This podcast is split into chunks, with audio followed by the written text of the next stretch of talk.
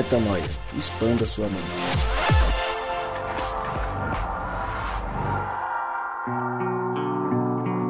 Eu ia começar chamando o Gabriel Zambianco para cantar comigo, mas como eu não quero chamá-lo dessa vez, vou eu mesmo dizer para você que nos escuta: seja valente. Como eu não sei seguir o tom e o ritmo e todas as coisas que estão ao redor de uma canção como essa de Marcos Almeida, Ser Valente, eu vou simplesmente dizer para você novamente: Ser Valente. E rimou, ficou incrível, parecendo uma poesia, e você é muito bem-vindo ao podcast Metanoia número 242. Desta forma efusiva, eu dou as boas-vindas a você e te convido para mais uma vez expandir a mente conosco.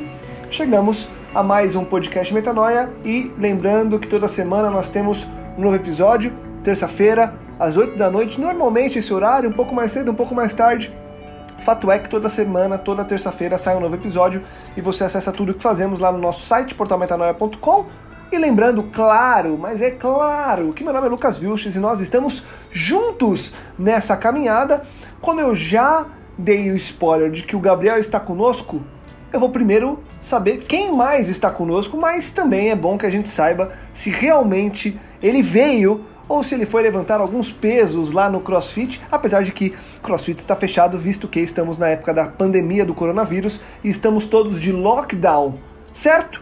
Bom, ele disse que é certo, todos disseram que é certo, todos quem? Quem está comigo hoje para mais um podcast Metanoia? Falem, senhores! Olá, meu nome é Rodrigo Maciel e é isso aí, be courageous, ser valente. Peraí, peraí, peraí, tô chegando na parte que eu quero da música. Vai, Lucão! Ser valente, o quê? Ouça a voz do alto a me dizer. Vai, Lucão! Ser valente.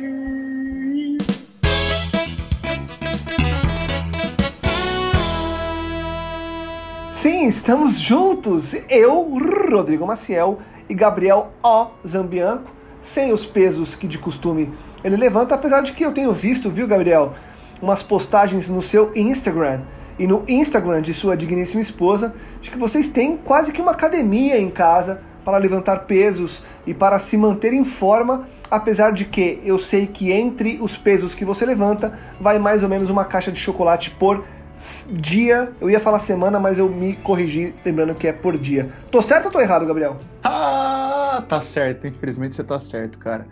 Eu confesso que no meio desta pandemia, ansiedade está alta e para treinar e comer, para ver um equilíbrio, eu treino pra caramba. Se eu como muito, eu treino. Se eu não comi, eu treino. Mas só pra manter, né, cara? Pra dar uma relaxada na mente. Mas tô treinando sim, graças a Deus, com a minha esposa. Um tempo de qualidade que dá pra desestressar. Mas a caixa de chocolate tá rodando solta, Lucas. É isso aí. O que importa, o que, o que importa é estar em paz, estar tranquilo, sem estresse.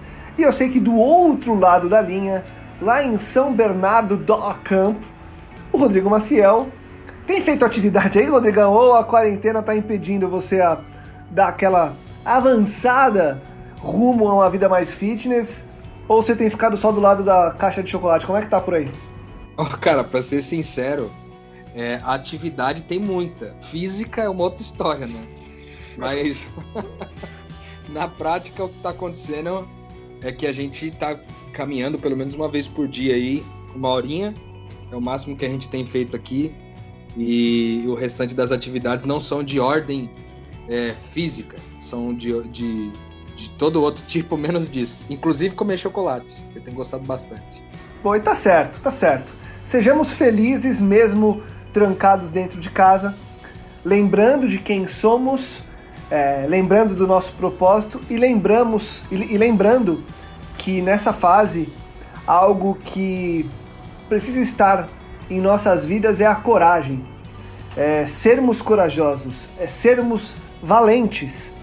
E por ainda estarmos em meio a uma situação bastante complexa em todo o mundo, no Brasil e em todo todo mundo, a gente resolveu falar de uma música, de uma letra, de uma poesia do Marcos Almeida, que é um dos grandes poetas da atualidade. Se você nunca ouviu Marcos Almeida, entra lá no Spotify, entra aí no YouTube, entra onde você quiser e coloca para ouvir as músicas dele. Se você entrar no Spotify, tem lá um top 5. As cinco músicas são incríveis, o novo álbum dele é incrível. A gente vai falar de muitas músicas dele aqui, mas hoje a gente resolveu falar dessa poesia, Ser Valente. Afinal de contas, precisamos é, ser valente. Rodrigão, qual que é a importância de ser valente numa época tão complicada como essa que a gente está vivendo? Cara, é, é, até engraçado, assim, porque eu tô usando nesse momento uma, uma pulseira de borracha é, dizendo a mesma coisa. Eu, e eu só prestei atenção agora. A gente começou a gravar o podcast e eu não tinha me atentado a isso. E eu tô usando essa pulseira, é, na verdade é Be Courageous, né? Que uma, um, em inglês seja corajoso, ou seja valente. É, e essa pulseira eu peguei nos Estados Unidos na conferência que eu fui assistir de plantadores de igreja lá. E eu nem entendi o porquê, eu só achei bonito, assim, coloquei no braço e tal. E mais pra frente eu fui entender, depois, talvez, é, tendo tempo disso, a gente vai falar sobre isso no podcast. Mas é, isso tem guiado minha vida nesses últimos, nesses últimos meses, assim, praticamente nesses últimos dois meses. É, tem sido tem sido uma tônica para mim encarar os desafios da minha vida nesses últimos dois meses, né? O desafio, como todos estão tendo, de ficar na quarentena em casa, os desafios relacionais que vão surgindo na caminhada da gente, os desafios, é, enfim, de é, profissionais, de conteúdo, de trabalho que a gente tem enfrentado e eu, eu tenho enfrentado grandes desafios e desafios pesados e que tem é, o medo tem sido o grande inimigo, né? Em torno disso, em torno do medo, vem então a necessidade de ser valente, de ser corajoso. Eu acho que o grande desafio, então, para nós é o medo, né? E eu acho que o, autor vai falar sobre isso, Marcos Almeida, o monstro, cara muito bom, cara extremo, o extremo bom compositor. E, e ele vai falar justamente sobre isso, dessa, é, desse, dessa correlação entre ser valente e ter medo. Né? Eu acho que isso pode ser muito útil para nossa para nossa reflexão hoje.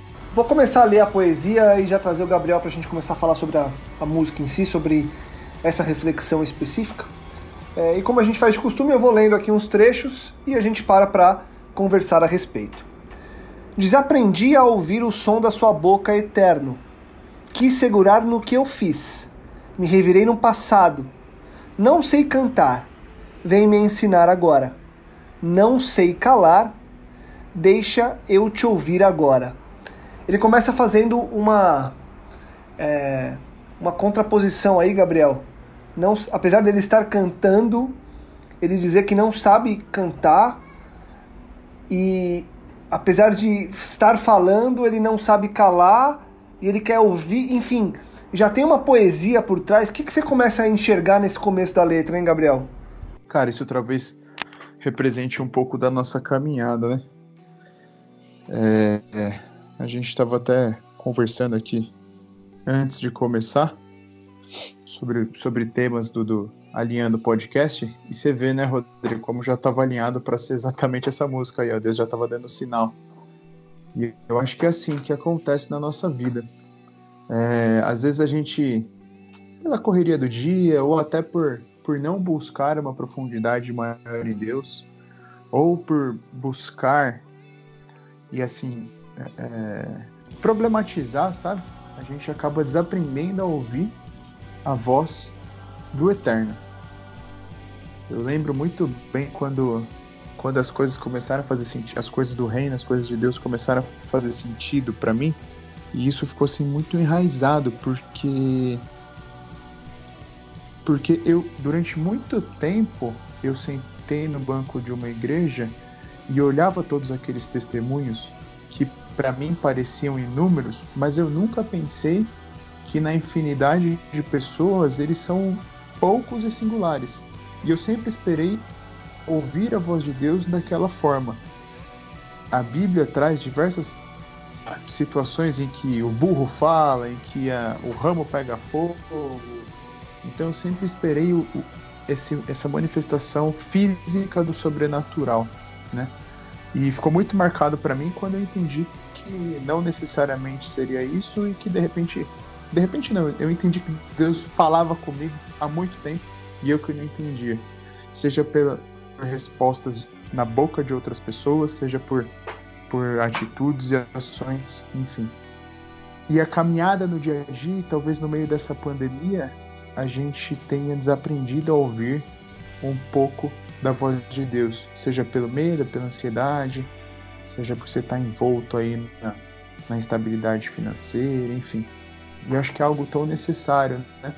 É, e é engraçado, né, Lucas? Essas duas frases que você traz do não sei cantar, vem me ensinar agora, não sei calar, deixa eu te ouvir agora, talvez seja uma representação de que não necessariamente a, a forma como eu me comunico com Deus seja aquela usual, seja o comum, seja o cantar comum, seja o falar comum. E como a gente já trouxe aqui em outros podcasts, talvez a melhor opção diante de Deus seja calar-se, né? Calar-se e simplesmente ouvi-lo. E é engraçado, né, Gabi, e aí trazendo você aqui, Rô, a gente desaprende mesmo a ouvir o som eterno de Deus, muitas vezes pelo fato de que a gente já não sabe que som é esse, né, Rodrigão? Porque, como o Gabriel falou, a gente fica esperando ouvir de certas formas e às vezes a gente coloca forma em uma coisa que nem forma tem, né? Exatamente. E eu acho que ele tá, ele vem desconstruindo isso desde de o começo, quando ele chama Deus de eterno, né? Que não é, não é uma coisa muito clichê isso. É uma coisa é, incomum, principalmente para quem é crente. Normalmente o crente ele vai chamar Deus de Deus, vai chamar Deus de Pai, vai chamar Deus de Jesus, enfim, de, de Cristo. Ele vai atribuir um estereótipo, né? E ele faz essa, me parece que ele, ele coloca é, justamente proposital para poder é, desfazer esse estereótipo né? ao falar com o eterno nas, nas, em todos os nomes que esse eterno possa ter em diversas culturas.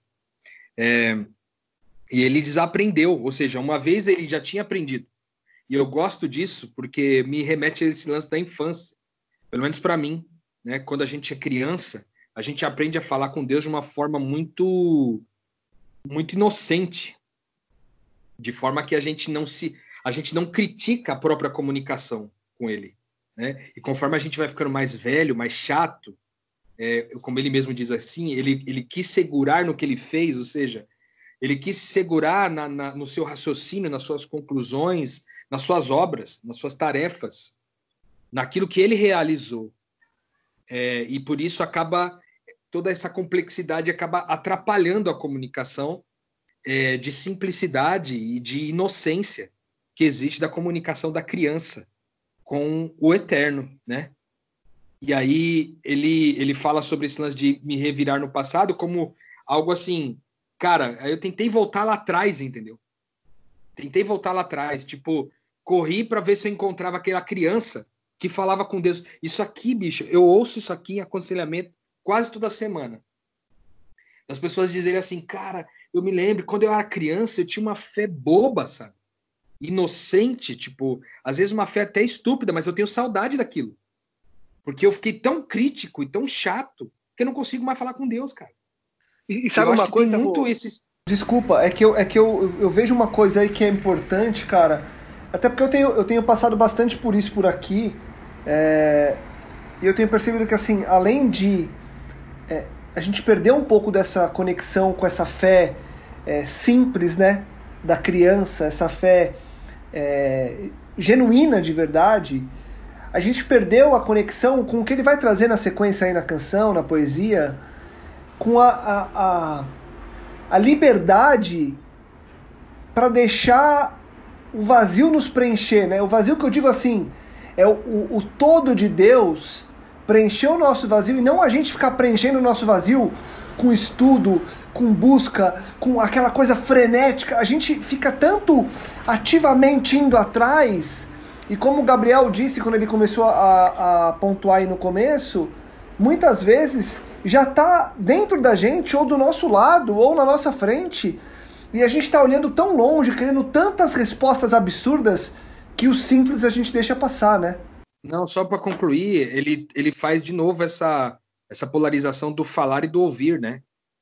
Que também é, é algo infantil. Tipo assim, o que eu quis dizer que eu escuto com, com, com certa frequência em aconselhamento é, cara, quando eu era pequeno eu ouvia Deus falar, velho. Por que, que eu não ouço mais Deus falar? Eu, e que, por quê? Porque ele não consegue se calar. Porque ele raciocinou tanto, ele tem tanta coisa para dizer, que ele não consegue mais ficar calado, né? Eu acho que tem um pouco dessa polarização aí. Mano, vocês baterem em dois pontos aqui que é sensacional, que é um pouco do que eu tentei falar lá na nossa, na nossa conversa, é o seguinte. É, às vezes a gente problematiza. Eu acho que o engano de Satanás, vou começar, eu acho que o engano de Satanás não é, sabe? Não é pregar quem Deus não é. Não é falar quem Deus não é. Mas ele queria tanta. É tanta cortina, é tanta máscara, sabe? É tanta nuvem, tanta poeira na frente que a gente não consegue mais pensar como uma criança de forma simples e genuína. E por que que quando você é criança você tem uma fé bacana, uma fé limpa, é, é cara, é, é, chega a ser engraçado, sabe? Você só tem essa fé bacana, essa fé limpa, genuína e sincera, porque você não entende 90% do que os adultos falam, sabe? Então, essas máscaras que eles criam, que a gente cria hoje, elas não existem, né? Elas não existem para a criança.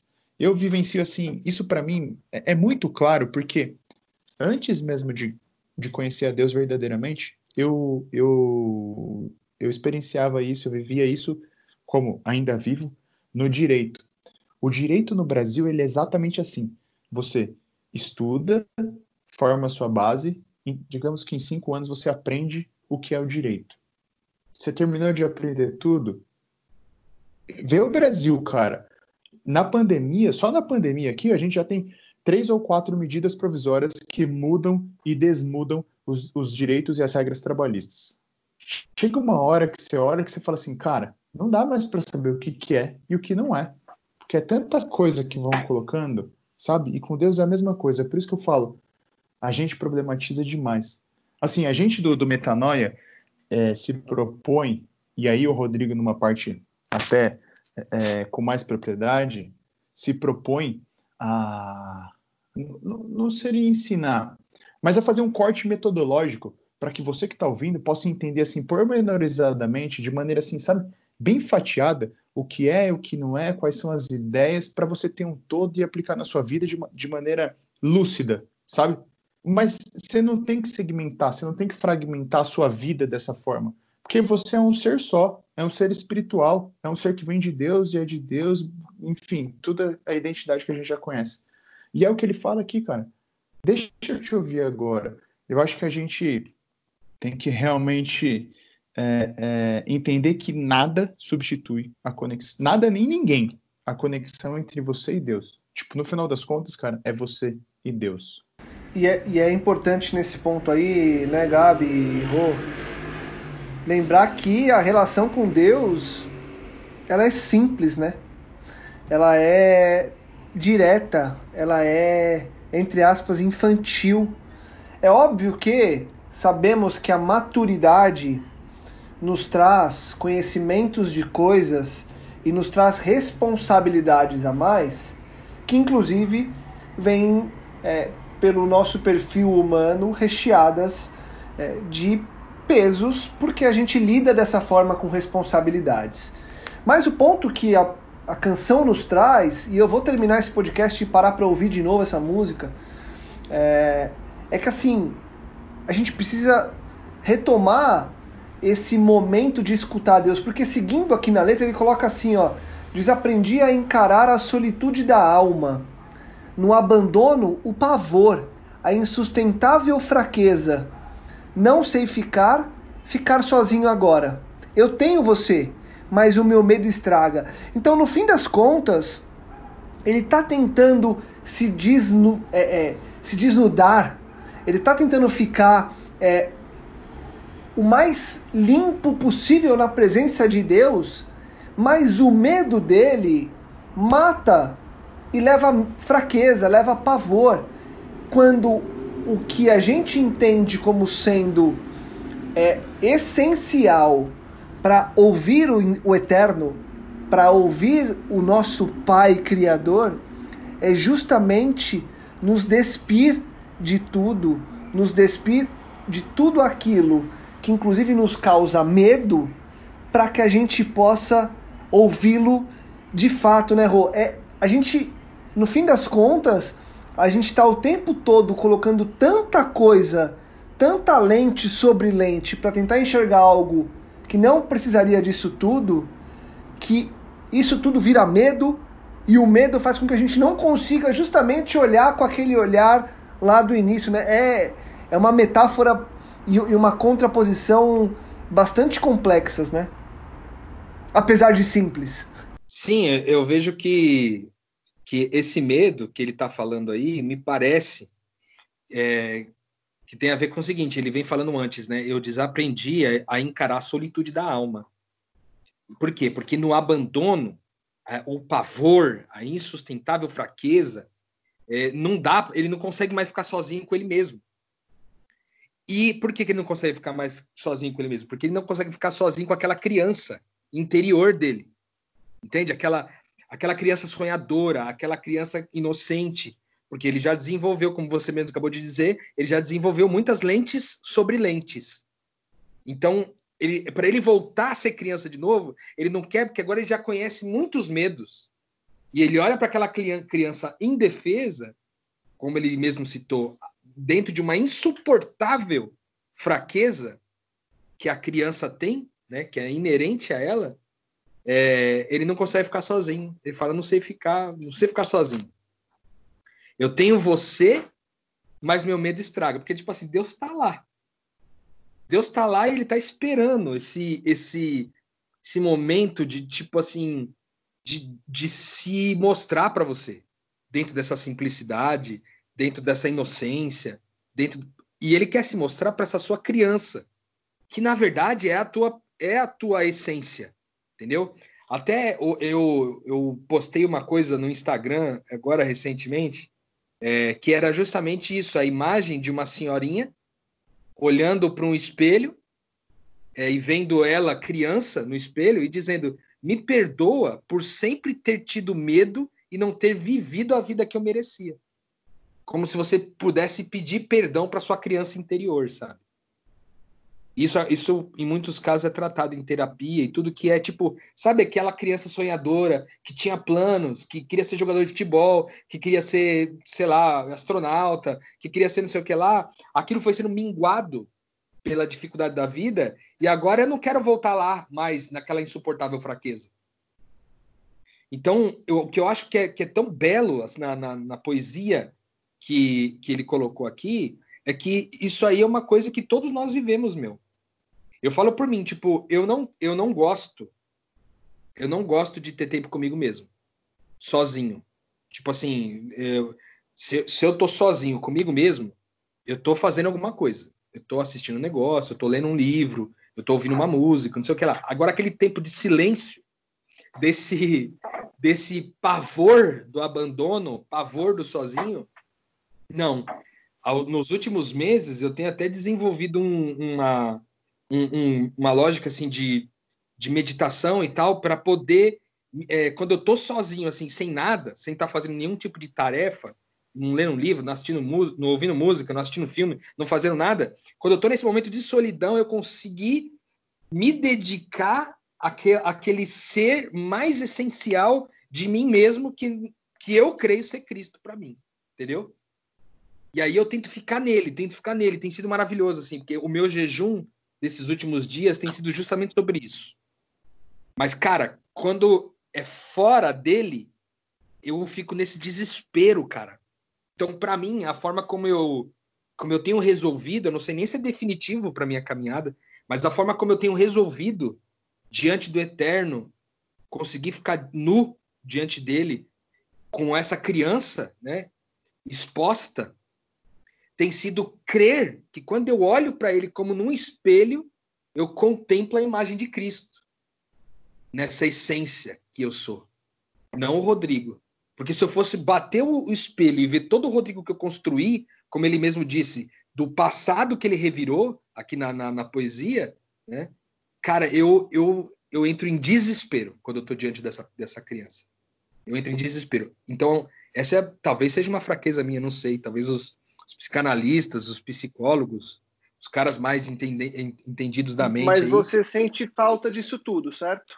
De, de conseguir olhar para essa criança sem esse desespero todo que hoje você sente. Então, eu não sinto falta porque, primeiro, eu nunca, eu nunca senti falta porque eu, eu odiava isso, esse momento. Mas eu, eu passei a ter prazer nisso quando, no silêncio de, das atividades, no silenciar das coisas que eu estou fazendo, para não ficar sozinho comigo mesmo, eu consigo, diante do eterno, ver essa minha criança interior como sendo o Cristo, e não como sendo o Rodrigo, entendeu? Porque se eu olhar para essa criança interior e ver o Rodrigo, o Rodrigo que era, que, cara, sofre, sofreu bullying por ser gordinho, que sofreu bullying por ser pobre, que sofreu bullying por ser, tipo, por não ter o mesmo sucesso com as meninas como os outros tinham, que era o cara que, que sempre era, tipo, né, nessa questão da, da rejeição, me rodeava muito forte quando eu era criança. A externa, né? Dentro de casa eu era muito amado, mas fora eu era eu, eu recebia de todas as direções, eu recebia bullying dos mais diversos, cara. E aí eu passei a não ter prazer nessa presença desse Rodrigo. Mas aí o teu prazer foi, justa, foi justamente você é, se encontrar nessa identidade é, que ele coloca aqui, né? É, essa solitude da alma, você usando essa solitude da alma para encontrar o seu eu real, que é o seu eu Cristo. É por aí, né? Exatamente. E eu não sei dizer se eu deveria também ter prazer no eu é, Rodrigo Maciel. Eu hoje não tenho prazer nessa presença. Não tenho. Mas eu tenho prazer de quando eu estou diante do eterno, eu medito que, que como diz as escrituras, né, que falam que é como se você, olhando para um espelho, você contemplasse e visse, e visse Cristo quando você olha para o espelho. E aí eu olho, eu consigo imaginar eu, Cristo criança, entendeu? Porque eu tinha toda essa inocência. Eu tinha, eu tinha toda essa bondade, eu tinha toda essa, essa generosidade é, nesse Cristo. Mas eu não tinha em mim, no Rodrigo. Porque o Rodrigo queria ser vingativo, ele queria se vingar de todo mundo que fez bullying com ele. Ele queria se vingar de todas as meninas que disseram não para ele.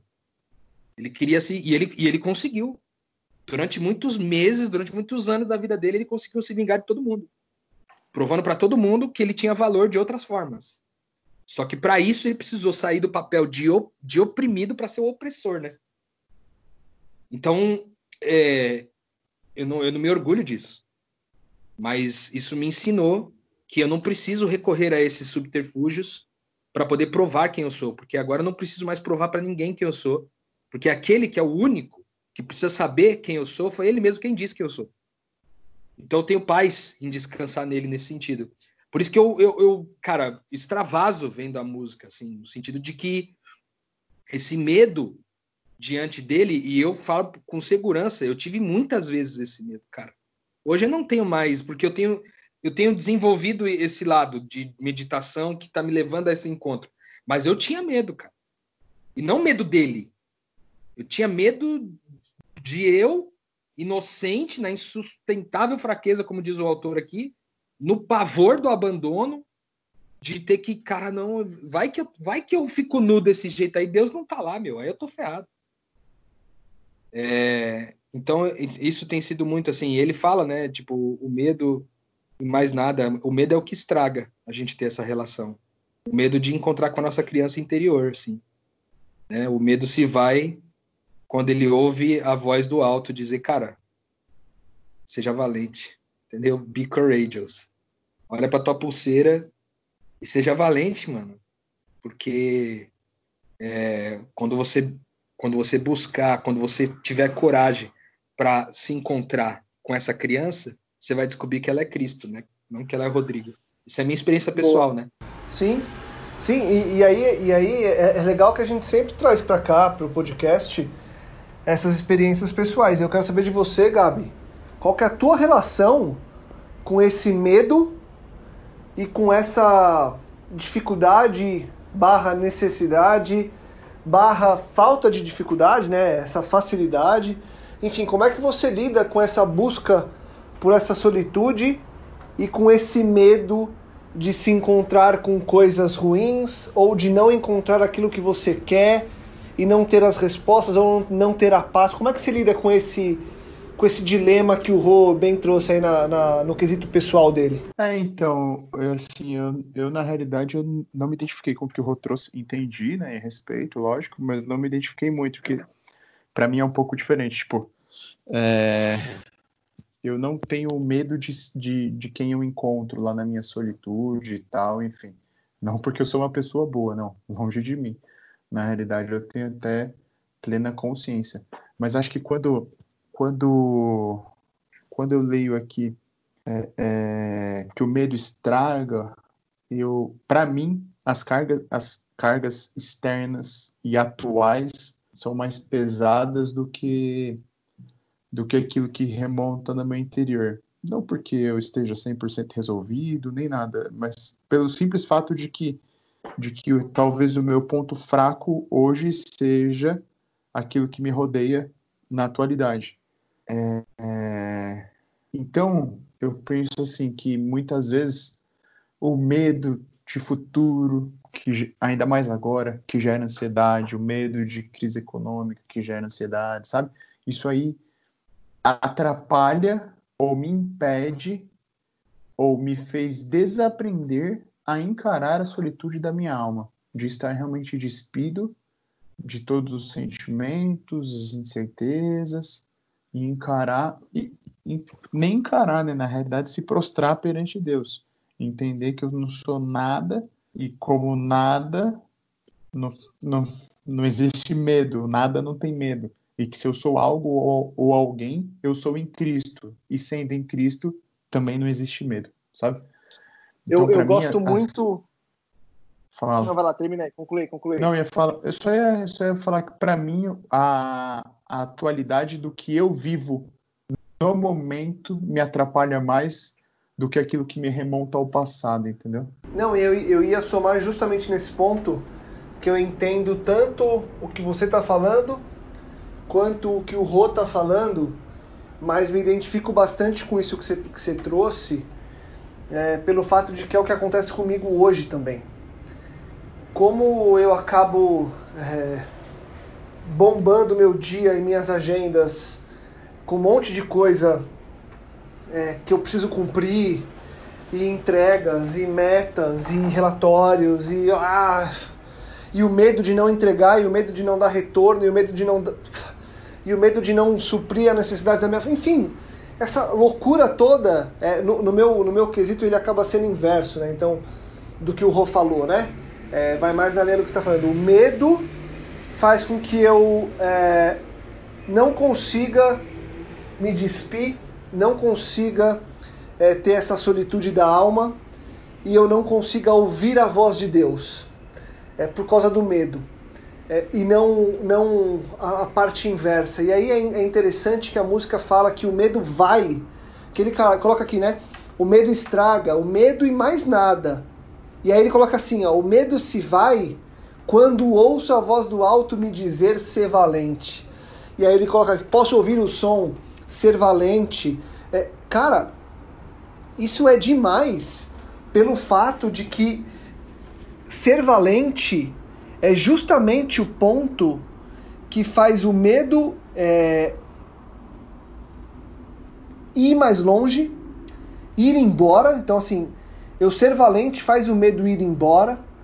E quando o medo vai embora, eu consigo ter toda essa conexão com a minha alma, com quem eu sou e com quem Deus é. E aí, trazendo, até para a gente caminhar para o final, independentemente desse eu é, ser a criança ou ser esse eu atual despido é, dos medos, fato é que a gente precisa lembrar dessa voz do alto, né, Rô? Que nos chama para sermos valentes, é, sermos corajosos e vivermos algo ainda mais forte, ainda mais próximo àquilo que Deus nos chama para viver, né? Cara, exato. Eu, eu, enfim, a música, eu acho que ela foi toda desenhada, me parece, né? Ter sido desenhada em cima é, de um texto das Escrituras, está em Josué, no capítulo 1, versículos de, de 6 a 9, na verdade, mais precisamente o versículo 9, quando Deus diz para Josué, né, não fui eu que te ordenei, seja forte e corajoso, então não se apavore, nem desanime, pois o Senhor, o seu Deus, estará com você por onde você andar. É um texto muito bonito, né, cara? Muito bonito mesmo. Tipo assim, se eu te disse para que você seja forte e corajoso, é porque eu dou conta do recado. Você não tá sozinho, né? Você não tá sozinho. Essa, so, esse, essa solidão insuportável, ela é só uma questão de perspectiva. Você não está sozinho naquela cena onde você está diante da sua criança, você está com ele, né? Ele está ali na tua, na tua companhia, né? E você na companhia dele. Então eu acho que isso é bem é bem bonito assim. E ele vai insistindo na música, né, dizendo ser valente, ser valente e dá uma vibe massa assim na música, que parece que tipo realmente é, tem o poder de te encorajar, assim, meio que te empodera no sentido, cara, é isso, eu preciso, ter coragem de encarar isso aqui, assim, eu preciso preciso encarar de um jeito diferente. Essa música me acompanhou muito, assim, no, nesse processo de, de, de resolver essa minha conta, né, cara, comigo mesmo. É, nos, desde que, que eu tive acesso a essa música, já algum tempinho atrás, tem sido bastante útil, assim, é, para mim, nas minhas reflexões. Ela, inclusive, faz parte da minha, da minha playlist ali de, de, de ressuscitar. Eu tenho uma, uma playlist que, quando eu tô morto, assim, eu preciso ressuscitar, eu vou lá e ponho ela no Spotify ali, e realmente é bem terapêutico, cara, bem é bem assim, bem salvadora, vamos dizer assim.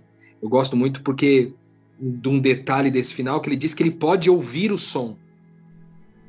Ele pode ouvir Deus dizer. E eu passei por isso, cara. Eu até queria. É, se nem se dá tempo, tá? quanto tempo nós temos aí, Lucas? De repente dá para colocar mais uma mais uma coisa aqui, mas na prática eu queria explicar da questão do Be Courageous aqui. É, eu cheguei lá na. Eu acho que eu já até falei sobre isso aqui no podcast. Eu cheguei lá no, no curso do. É, lá, lá nos Estados Unidos e, cara, eu cheguei lá meio desanimadão, assim, meio, meio prestes a desistir de tudo. Tipo, meio cético, meio pessimista de, de, de, enfim, do que eu tava vivendo. E aí eu, cara, tava assim para baixo, sabe? Aí eu peguei, coloquei essa pulseira, fiquei com essa pulseira na mão, mas ela nem me significou muita coisa, tá ligado? Mas aí quando chegou lá no, no Piauí, eu passei por uma, uma circunstância lá que foi, que cara, foi muito marcante na minha vida, assim, porque é, eu tenho tido a oportunidade, a graça e a bênção de Deus de participar com Ele da cura de algumas pessoas. E isso já faz parte da minha caminhada assim com Deus assim e com as pessoas também. Né? Nesse processo de reconciliação, muitas vezes a cura está envolvida. E aí eu, eu tive diante de um rapaz lá e lá no Piauí, a gente lá almoçando e ele me contando dos problemas que ele tinha lá com a, com a perna, que tinha rompido os ligamentos. O joelho dele ele não conseguia trabalhar. E ele estava passando dificuldade porque ele não estava conseguindo trabalhar. E aí, toda vez que eu, eu entendo, assim, que Deus está querendo me levar a participar de uma cura com alguém, ele me coloca uma, compa uma compaixão por essa pessoa absurda, assim, muito grande mesmo. E, e, essa compaixão torna aquela pessoa a pessoa mais importante do mundo para mim. E aconteceu esse sentimento na hora. Só que o que, que, tinha, o, que, que tá, tinha acontecido? É, um, alguns dois meses antes, mais ou menos, uma pessoa muito importante para mim tinha me dito que não acreditava nas coisas que eu vivia em relação às curas, etc. É uma pessoa bem importante mesmo para mim. E essa pessoa me disse isso e eu fiquei, eu fiquei, eu literalmente criei e entrei num espírito de covardia, assim. De forma que quando esse rapaz estava na minha frente e falou sobre isso, me veio a compaixão e eu não quis fazer nada. Tipo assim, eu falei, não, cara, deixa pra lá. Realmente pode ser que eu não tenha nada a ver com isso aí. Tipo, tudo que eu tenho vivido pode ter sido uma bobagem, pode ter sido coisa da minha cabeça, pode ter sido uma loucura, não sei o que lá. E aí eu não fiz nada.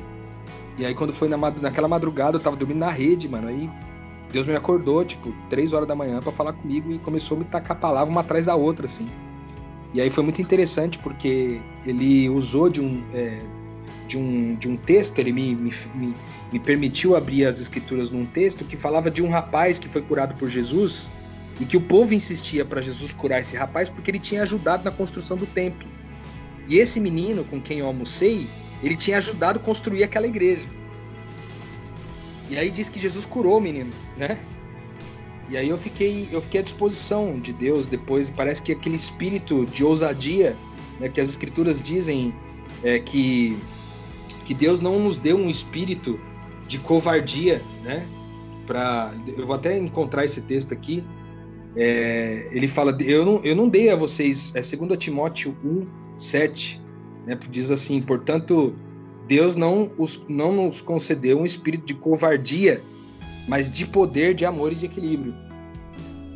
E esse texto meio que amparou ali esse lance da coragem, sabe? E aí eu fiquei à disposição de Deus para poder, enfim, ministrar se o rapaz aparecesse de novo. Aconteceu que ele nem apareceu, não, não cruzou meu caminho, mas a minha coragem voltou de novo.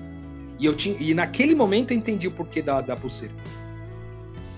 Naquele momento. Parece que Deus estava querendo me dar uma. querendo literalmente trazer de volta um espírito de ousadia que havia sido é, invalidado ou suprimido, ou talvez obscurecido por um espírito de covardia, como diz o texto de 2 Timóteo 1, é, no capítulo, capítulo 1, versículo 7. Então, essa experiência me fez crer muito, assim, de que coragem é parte daqueles que têm o Espírito Santo, cara. De quem vive com o Espírito Santo. Não se acovarda das coisas. Não se acovarda diante da, da possibilidade de amar, entendeu? Porque, enfim, às vezes a gente fala sobre covardia no sentido de, de conquistar nossas próprias coisas. Mas a gente sempre bate nessa tecla no podcast, né, de que é sobre é sobre amar sempre, melhor, amar mais e melhor. Então esse espírito de ousadia é para amar mais e melhor. E eliminar esse espírito de covardia é para que a gente possa amar mais e melhor, seja que seja até a gente mesmo, né, diante de Deus ali nessa, como diz o autor aí nessas nessa estrutura poética lindíssima que ele fez aí. Muito legal, Rô. Muito legal, Rô. E eu queria perguntar para você, Gabi, pra gente é, encerrar também aqui tua parte é o seguinte: Deus, nesse momento, está dizendo para você ser valente. Qual é a consequência disso na tua vida? Caramba, profundo, hein, velho? Pesado. Talvez hoje, hoje, seja enfrentar enfrentar o medo da a incerteza do futuro, né? É, o receio de como vai ser questão econômica, financeira. E por enfrentar, eu digo continuar vivendo na certeza de que Ele provê, né? Continuar vivendo na certeza de que Ele é Deus e de que Ele me ama. E parar de perder tempo à toa com, com que não precisa de resposta para quem se entende como ser espiritual, né? Alguém que, que, que entendeu a graça de Deus, a misericórdia dele, tem que contemplar isso e não se preocupar com coisas tão alheias, né? Então hoje para mim é o ser valente é isso. Rô, para finalizar, uma frase aí, uma conclusão. Deus está falando para você ser valente. Qual que é a consequência na tua vida? Cara, a consequência de ser valente é, é encarar os medos e saber que eles necessariamente cairão. Eles cairão. É isso. Ser corajoso é ter a certeza de que os medos cairão por terra. E eu faço essa pergunta para você que está ouvindo a gente. Deus está falando contigo agora, nesse momento, por meio do podcast Metanoia, e dizendo para você: ser valente. E aí? Qual que é a consequência na tua vida? O que, que vai acontecer a partir de agora? Derrube os medos, ore, converse com Deus, dê espaço para a solitude da alma ouça o eterno e viva com coragem como ele te chama para viver. Afinal de contas, numa fase como essa, em tantas outras crises que individualmente ou de forma mundial, de forma popular, nós vamos viver, o que vai fazer com que a gente vença é justamente a coragem, é justamente ser valente. Obrigado, Marcos Almeida, pela poesia. E obrigado, Rô, obrigado, Gabi, pela reflexão. Com certeza absoluta, é, a gente vai ter muitas metanoias. E para você que é, ainda não ouviu essa letra, não ouviu essa música, na verdade, e quer ouvir, entre nas plataformas digitais. Se você tem Spotify, Marcos Almeida, Ser Valente.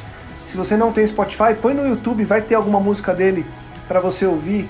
Se você quiser ouvir em qualquer outro agregador de, de músicas, streaming de música, de áudio, também escute. A gente não tem mais colocado as músicas aqui por uma questão de direitos autorais, mas a gente fala da letra porque o que importa na real, na nossa conversa no Metanoia, é justamente que a gente traga as reflexões e hoje com certeza tivemos muitas delas, muita reflexão, muita metanoia. Obrigado, senhores. Obrigado a você que nos escutou. E se você acredita que mais pessoas precisam ser valentes, então compartilhe, divulgue, ajude esse conteúdo, ajude com que esse conteúdo vá mais longe e faça com que mais pessoas possam expandir a mente. Semana que vem voltamos valentes para continuar essa expansão de mente. Metanoia, expanda a sua mente.